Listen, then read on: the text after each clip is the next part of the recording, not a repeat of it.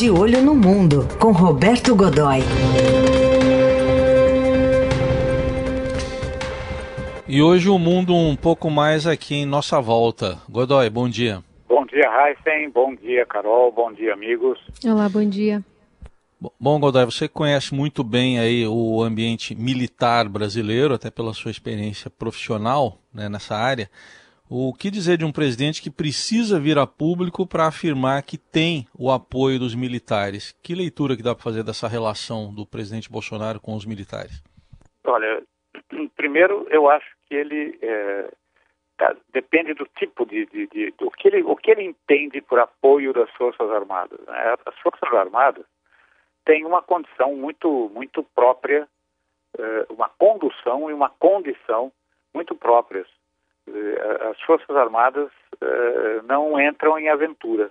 Né? Ou seja, veja, não é que se você olhar para a história, você vai ver que elas entraram muitas vezes em aventuras e aprenderam com isso. Então, desde o fim da exceção do, do período da ditadura, lá por 1985, isso já vinha sendo preparado antes por algumas das lideranças internas, eh, a tropa passou a ser, principalmente a oficialidade, né, ela tá, passou a estar muito focada nas suas atribuições constitucionais, que viriam a ser definidas três anos depois na Assembleia Constituinte e na nova que produziu a nova Constituição, que é a vigente, né?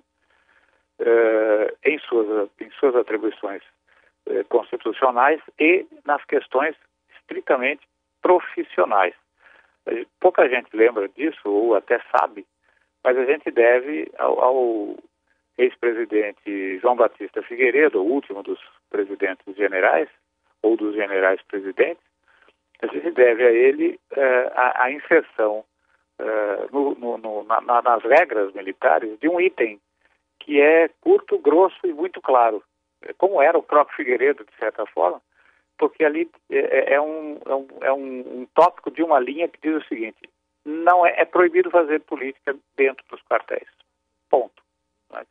O que não impede o cidadão militar de fazer política. Ele simplesmente tem que se desligar da força, né? definitivamente, da baixa, né? e aí pode concorrer a um cargo, pode ter uma militância, pode fazer o que quiser. Né? Mas essa, esse é um pré-requisito fundamental e que eh, passou a ser uma regra. É, diferentemente, por exemplo, do que acontece na, na, nas polícias militares, em que oficiais podem se licenciar, eh, podem ser candidatos e se não der certo, ou se desistirem, ou se não é exatamente o que pretendem, voltar e retomar suas carreiras. Né? Não é o que acontece nas Forças Armadas. E por, por causa disso, o que a gente tem hoje é um, um bloco, é, aquilo que os sociólogos chamam de estamento militar, né? esse bloco que, cuja oficialidade é muito preparada. Né? É, os generais é, brasileiros, os oficiais superiores brasileiros, são muito preparados, são poliglotas, é, passam por cursos de especialização muito sofisticados aqui e fora daqui, grande número deles do alto comando têm experiência no exterior, em embaixadas, na condição de, na, na, condição de adidos, e também em missões internacionais de paz ou de imposição da paz, que é quando eles entram em combate mesmo, fora do, aí distribuídos pelo mundo. O Brasil é um dos poucos países que participa das missões de paz da ONU desde que elas foram instituídas há mais de 70 anos. Né?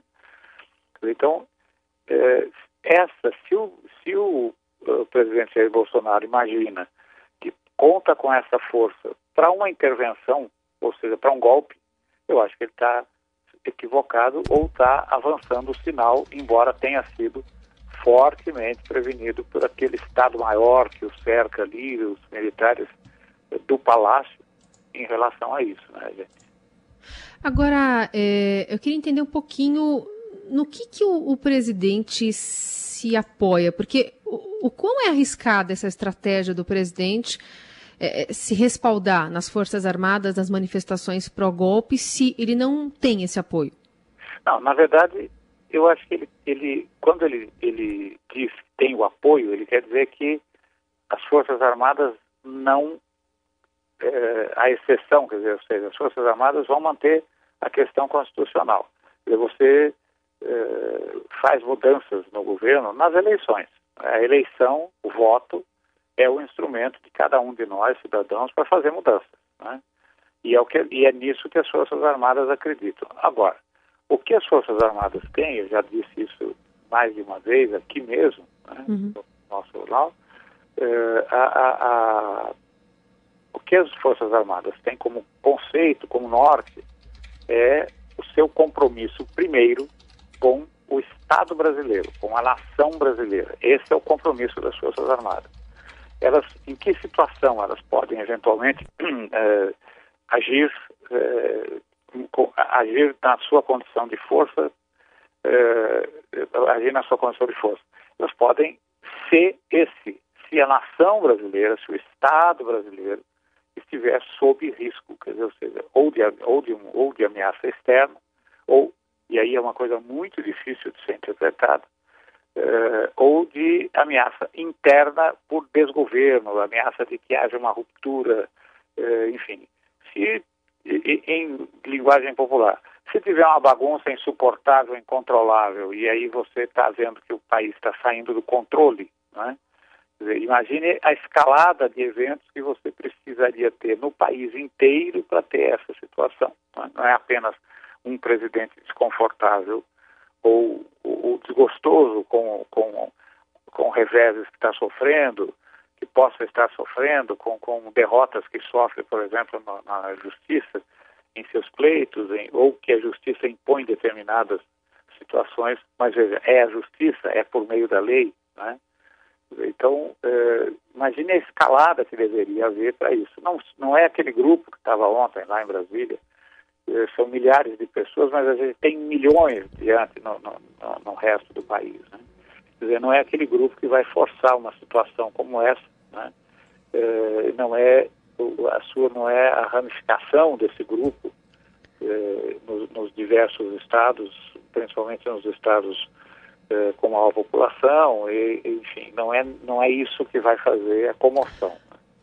Mas, Godoy, os generais, o presidente ele teve uma reunião, se não me engano, no sábado com representantes das Forças Armadas. Enfim, a, a nota foi de que foi para tratar da operação de combate ao coronavírus, além de avaliação de alguns aspectos da conjuntura, enfim. Mas os generais, eles chegam diretamente a, a dar um puxão de orelha no presidente quando ele fala isso, ou volta a falar sobre sobre esse apoio, enfim, de, de ou então de apoiar é, atos mesmo antidemocráticos ou não? Não, eu acho que é, não, não, exatamente porque tem como regra uh, a, a, a, disciplina e o respeito à hierarquia, né? uh, esse não é o caso de irem lá, por exemplo, e dar uma bronca no, no, no, no presidente, que é o comandante supremo das Forças Armadas, por uhum. definição, né? uh, pelo, pelo, pelo, pelo que diz a lei. Né?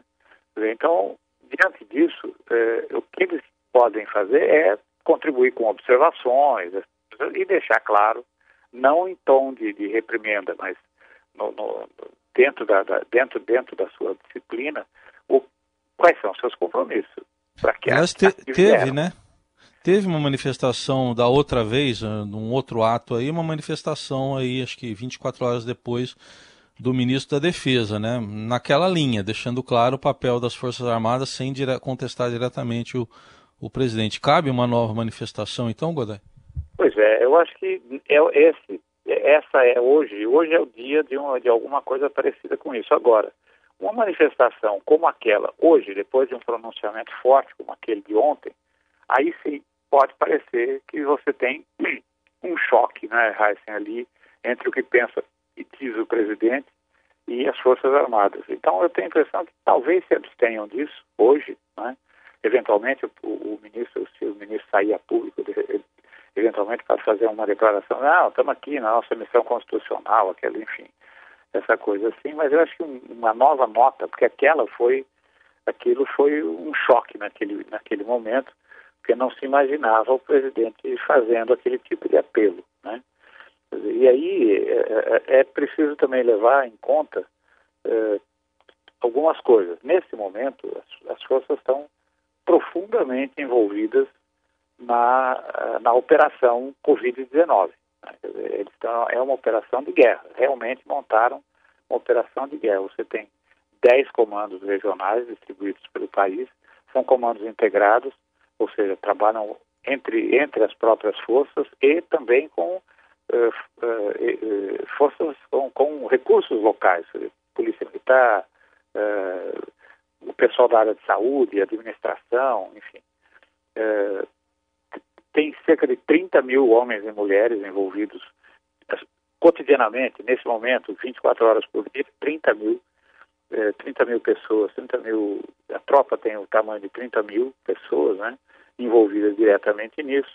E ontem, enquanto estava rolando aquela, aquela história toda lá em Brasília, aquele ruído, aquele negócio todo, a Força Aérea, por exemplo, estava eh, levando as últimas, as últimas, a, última carga, né, eh, para a última carga para do, dos quatro voos previstos eh, na, nas 24 horas anteriores para Manaus, levando suprimentos, essa coisa toda. Você tem uhum. uh, ali, eh, eh, só nesses quatro voos foram quase 30, foram mais de 30 toneladas, né?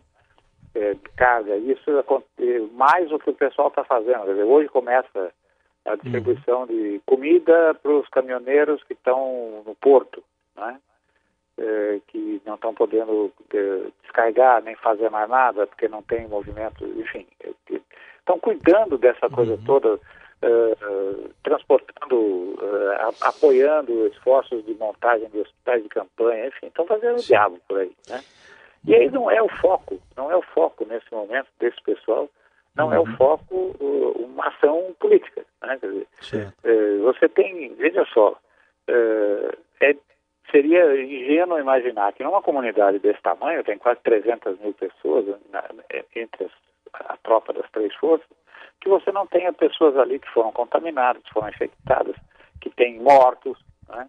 dizer, não exatamente da tropa, mas da, da, da, da de famílias, pessoas uhum. que, enfim, e esse pessoal está lá envolvido. Então eu acho que, quer militar trabalha muito por foco, né? dizer, detesta a exceção né? é, e é, trabalha por prioridade. Né? Uhum. Então, nesse momento, é, o que, qual é a prioridade, né, Raíssa? Qual é a prioridade? A prioridade é, é estar vivo, é manter a saúde. É verdade. Aliás, nesse momento, no Twitter, diversas manifestações com a hashtag Seu Exército Nunca Para. Diversos, alguns, pelo menos generais, já estão tweetando ações, como o Godoy acabou de mencionar, militares realizando ações de prevenção da Covid pelo país.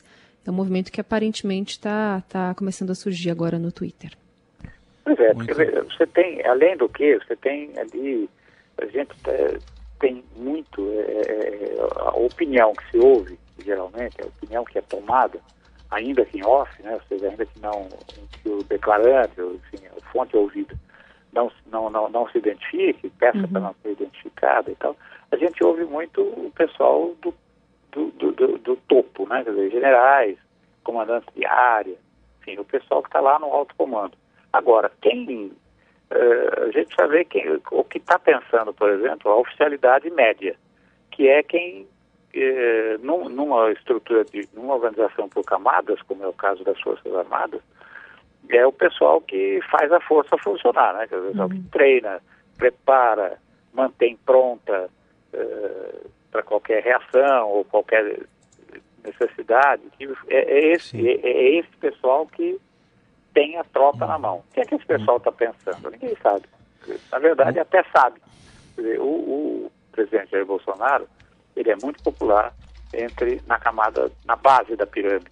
Sargentos, cabos, uh, aquilo que eles chamam de praças, uh, praças de carreira, dizer, o pessoal que entra, vai servir o exército, acaba fazendo curso e é engajado por alguns anos.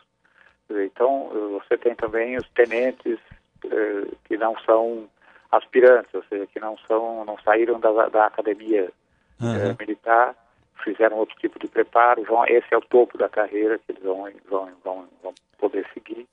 esse pessoal está é, é, o que, que eles tá, fazem? Estão fazendo isso tudo que a gente estava falando, né? Estão fazendo a tropa funcionar é, para aquilo na qual ela é necessária nesse momento.